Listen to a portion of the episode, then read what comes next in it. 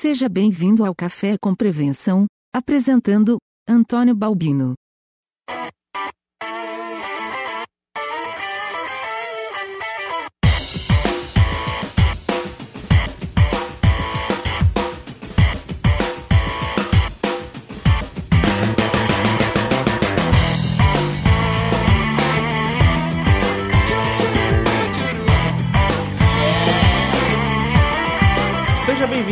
Mais um Café com Prevenção e hoje o nosso tema é planejamento estratégico. Mas antes de iniciar o tema, vamos para a nossa sessão de recados.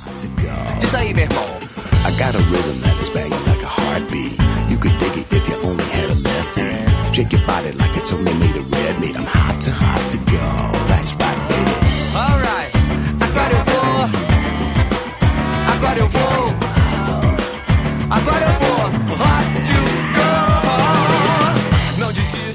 vocês já sabem, este podcast é um oferecimento da Contagem Inventários, empresa especialista em qualquer tipo de inventário, com mais de 15 anos de mercado. A Contagem oferece desde terceirização de serviços de inventário até aluguel e venda de equipamentos e soluções para aumentar a eficiência do seu inventário.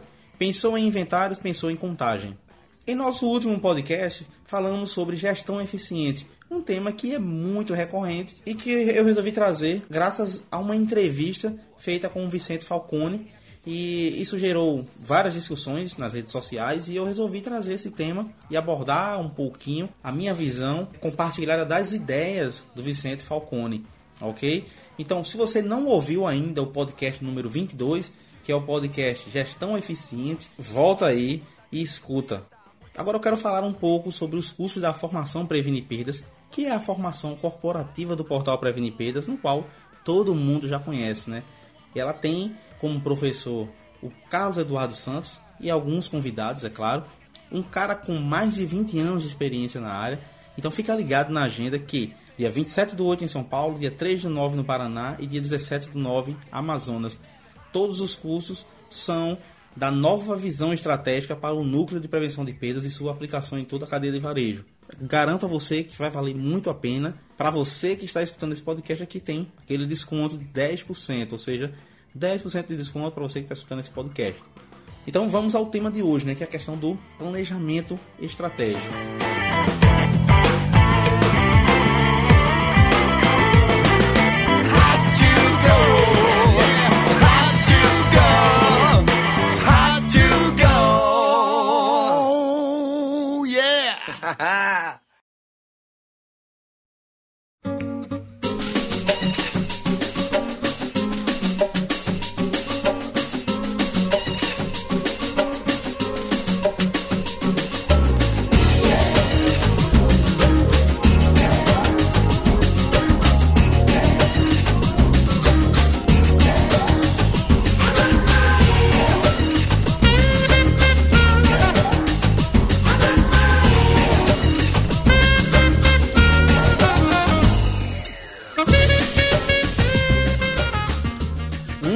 qualquer planejamento, você deve entender o que são objetivos. né? Objetivos é o resultado desejado de uma atividade. É importante frisar isso, pois muitas vezes acabamos confundindo metas e, e- e alvos como sinônimos de objetivo. Os objetivos devem ser explicados de forma bem concreta. Eles normalmente se apresentam em cinco características. São elas a hierarquia, consistência, mensurabilidade, calendarização, que no caso é o cronograma, como a gente costuma falar, e desafios atingíveis. Para você entender melhor, vou explicar um a um. Hierarquia. Nem todos os objetivos têm a mesma prioridade. Isso é primordial que você entenda. Então você não pode colocar simplesmente o mesmo nível de prioridade para todos os objetivos desse projeto. Há objetivos que são mais importantes que outros que muitas vezes estão até subordinados a esses objetivos. Então é importante você determinar a hierarquia de cada objetivo. A consistência, né, que no caso a gente deve harmonizar os objetivos múltiplos. Eu não posso aumentar as vendas e simultaneamente eh, planejar uma redução no volume de compras ou de produção em caso da indústria. Não vai ter harmonia entre esses dois pontos. Então, se eu desejo aumentar as vendas, eu também vou ter que aumentar a produção, no caso da indústria, ou no caso, aumentar ou controlar melhor o volume de compras, mas eu também não posso reduzir o volume de compras, visto que eu estou aumentando as minhas vendas. Mensurabilidade. temos que medir até o ponto que foi ou não atingido o objetivo. A comparação entre o que se planejou e o que se conseguiu é fundamental. Calendarização, ou no caso cronograma, é o período que se espera atingir esse objetivo. Reduzir 1% nas perdas gerais, por exemplo. Muitas vezes até não conseguimos determinar isso em apenas um prazo. Né? Então, às vezes, a gente quebra esse número. Digamos que em seis meses temos como objetivo reduzir 0,7% das perdas gerais e chegar a um ano eu quero ter 1% na redução das perdas desde o início do projeto. Então, não seria o mesmo que eu determinar que em um ano eu quero uma redução de 1%? Na verdade, não, porque você está quebrando o processo. Você vai estar pedindo 0,7% né, no período de seis meses e posterior a esse mais 0,3 no outro período de mais seis meses. Na redução das perdas, isso é importantíssimo que você saiba muitas vezes quebrar esse processo para você ter um acompanhamento e poder mensurar melhor. A questão do desafio atingível, é, como o próprio nome já diz, ele tem que ser real. A possibilidade de alcançar os objetivos ela deve ser real. É importante sempre é, pôr isso em prática, no caso, a cada objetivo traçado. Nada de colocar objetivos intangíveis, ok? Nada de ter desafios intangíveis. O objetivo tem por finalidade tornar realidade aquilo que se planejou e que provavelmente não aconteceria se as ações não fossem tomadas. Também gera comunicações entre departamentos. Isso faz com que eh, eles forneçam opiniões, aumentando a motivação, dando assim origem a comportamentos mais participativos e colaborativos. Um ponto importante é o papel do gestor ele tem que definir prioridades e tentar conciliar os conflitos e interesses que estão subjacentes à diversidade dos objetivos né, de cada departamento, de cada setor. Temos como exemplo o marketing que tem o objetivo de criar meios para manter e atrair mais clientes, é claro. Né?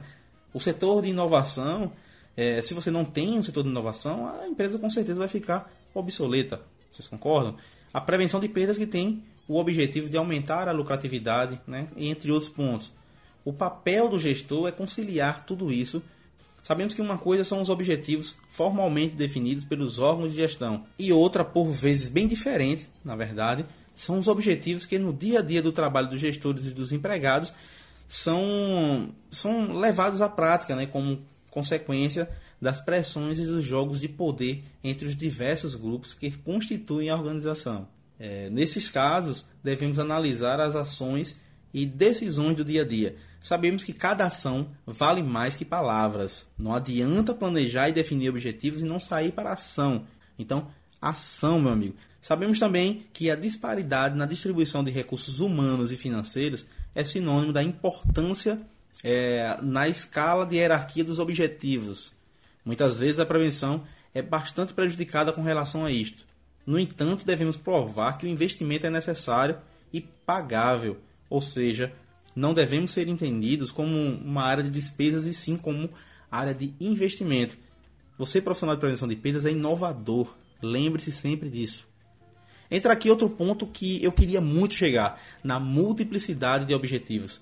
Prevenção de perdas deve utilizar muito este termo, multiplicidade de objetivos. Digamos que o departamento de prevenção tem como objetivo reduzir perdas. Me parece um objetivo muito individual do departamento, mas se você utiliza outros objetivos como reduzir a ruptura, é, visto que a ruptura também vai gerar perdas, me parece engajar com o departamento comercial, ele também consegue engajar com a área de operações, ele também consegue engajar com a logística, ele também consegue engajar com o marketing, correto? Porque se você é, faz uma ação e o teu cliente chega na loja e ele não encontra o produto, então isso também frustra a área de marketing. E este é um ponto que você pode atingir. Você pode ter várias outras, vários outros departamentos com o mesmo objetivo, né? Então é interessante que você utilize essa multiplicidade de objetivos. Agora que sabemos o que são objetivos, o próximo passo é elaborar os planos. Os planos são os documentos que expressam a forma como um objetivo irão ser atingidos ou seja, como os objetivos devem ser atingidos. Um plano deve fundamentalmente dar resposta às seguintes questões. A primeira, quais as atividades a desenvolver na realização dos objetivos? A segunda, Quando devem ser executadas essas atividades? A terceira, quem é responsável por fazer o quê? Onde se enquadra essa atividade? Qual o lugar dessa atividade? Quando a ação deve ser concluída? Repetindo, quais atividades a desenvolver na realização dos objetivos?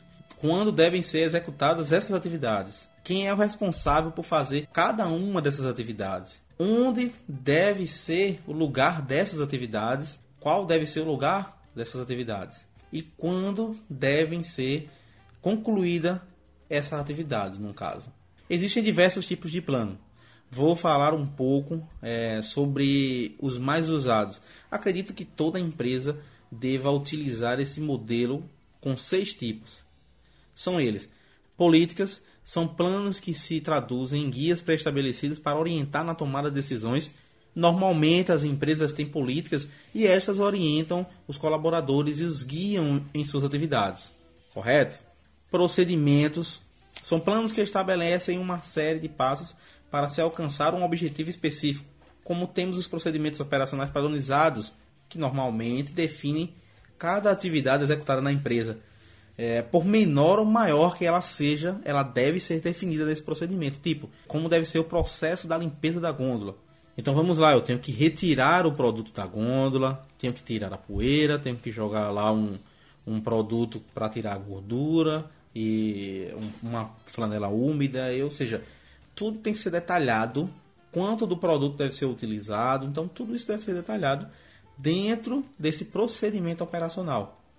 Como deve ser feita a limpeza do piso, como deve ser feita a higienização das câmaras de preparo, como deve ser feita a higienização do banheiro. Então, tudo isso deve ser determinado nos procedimentos. Né? Normalmente são os procedimentos operacionais padronizados. Regulamentos são guias de ações que são é, específicos e detalhados, que no caso se destinam a dirigir atuações das pessoas de forma mais apertada, vamos dizer assim. De forma geral, pode dizer-se que os procedimentos estão mais relacionados com métodos de atuação, enquanto os regulamentos se referem fundamentalmente a comportamentos. Também existem mais dois tipos que são os programas e os orçamentos. Programas são fundamentalmente planos que relacionam duas variáveis importantíssimas, ok? Que é atividade e tempo.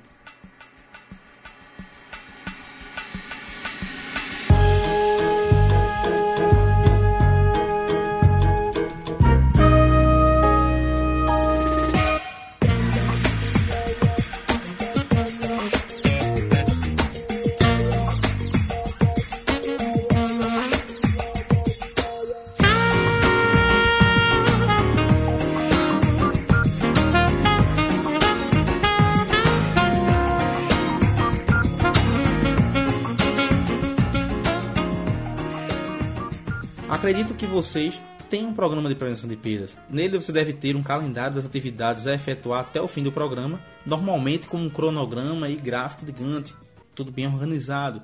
O orçamento são planos relativos a resultados, geralmente em dinheiro. É, mas é importante saber que, por mais minucioso que seja um plano, é, é impossível prever todos os acontecimentos. O que eu sempre falo seja aqui no podcast, em algum artigo lá no site balbino.info, seja nos vídeos do YouTube, né, do canal do Balbino Office, ou mesmo em alguma postagem nas redes sociais, é o posicionamento estratégico que é necessário no varejo. E isso deve vir do planejamento. Normalmente o varejista deixa de planejar, deixa de sentar e tentar entender os seus processos e conhecer e colocar isso no papel e fazer um planejamento a longo prazo. Isso é a maior dificuldade do varejista, é conseguir criar e definir um planejamento a longo prazo.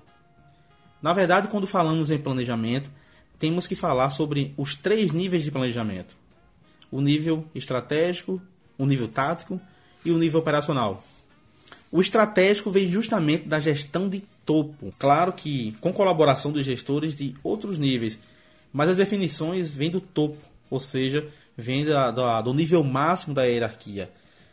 É, é ele que deve definir esse, esse plano estratégico junto com os outros níveis. Normalmente, um executivo de nível estratégico deve definir propósitos globais da marca, missão da organização, né, que imagem é, devem ser projetadas internamente e externamente da empresa, quais são as ideias e filosofias, como pode a organização melhorar e fazer uso dos recursos disponíveis para é, satisfazer os seus propósitos.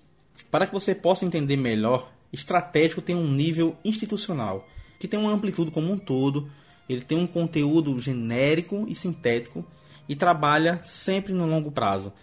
Né? Tem um grau de incerteza muito elevado, sempre tem um grau de incerteza muito elevado. Já o intermediário é um nível tático, como eu falei anteriormente, nível tático ele é intermediário, tem uma amplitude é, em apenas uma área, é menos genérico e mais detalhado. Ele tem um prazo médio e não tem um grau de incerteza tão elevado como o nível estratégico. Já o operacional tem amplitude em uma tarefa ou operação. Conteúdo analítico trabalha sempre no curto prazo e tem grau de incerteza reduzido. Vamos agora falar um pouco sobre gestão por objetivos.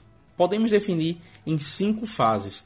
Eu já falei sobre o plano diretor da área de prevenção de perdas e a gestão por objetivos é a base de qualquer plano diretor. Então, Balbino, quais são as cinco fases da gestão por objetivo? Temos objetivo a longo prazo, objetivos a curto prazo, objetivos individuais, avaliação de resultado e ações corretivas. Deixa eu explicar melhor cada um desses pontos. Estabelecer objetivos de longo prazo é o propósito básico da organização, normalmente é a missão da empresa. Definição de objetivos específicos de curto prazo, que devem ser enquadrados nos objetivos de longo prazo, naturalmente na missão da organização. Esses objetivos são mais quantificados, traduzindo-se em orçamentos que cobrem as atividades da área de prevenção de perdas ou áreas afins. Definição de objetivos individuais. Sim, amigo. Fase que é indispensável. Ele deve ser cobrado individualmente e estes dados são fundamentais na avaliação de desempenho do gestor, encarregado ou profissional que tem seus objetivos definidos individualmente. A avaliação de resultado é a comparação entre as ações executadas e os resultados conseguidos. É o orçado e o realizado, né, como a gente costuma dizer. Você vai verificar quais os objetivos que foram atingidos e os que não foram terão que ter as ações corretivas, que é a última fase do processo. E não tem necessariamente de, de ter uma conotação negativa. Também pode ser uma alteração no próprio objetivo que foi alcançado. Então, também podem ser ações para melhoria. Falamos sobre cada um dos níveis da empresa: estratégico, tático e operacional. O planejamento estratégico, diferente do planejamento tático, ou no caso operacional, visa antecipar o futuro da empresa né, no longo prazo, que esse é o foco que deve ser dado pelo varejista hoje. Se o varejista tivesse um foco a longo prazo, muitas das suas crises talvez não existiriam. Também estariam um passo à frente de vários problemas que hoje corroem o resultado da maioria das empresas.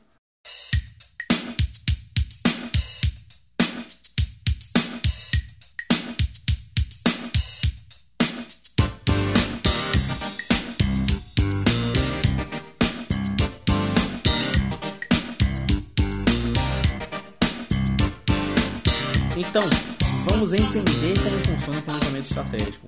Como já falamos, o início sempre é com a definição da missão. Qual a filosofia básica da empresa? Isso, sem sombra de dúvidas, vai determinar quais serão os esforços necessários. Segundo, devemos analisar o ambiente externo e também a análise do ambiente interno da própria empresa. Pretende-se analisar quais são as oportunidades e as ameaças que as forças do ambiente representam para a empresa. É a matriz SWOT. A terceira fase do processo de planejamento estratégico consiste na definição de objetivos específicos. Seja bastante transparente e específico em seus objetivos e na hora de traçar o seu plano. É, já falamos bastante sobre objetivos aqui, mas você não pode esquecer de comparar os pontos fortes e fracos da sua empresa.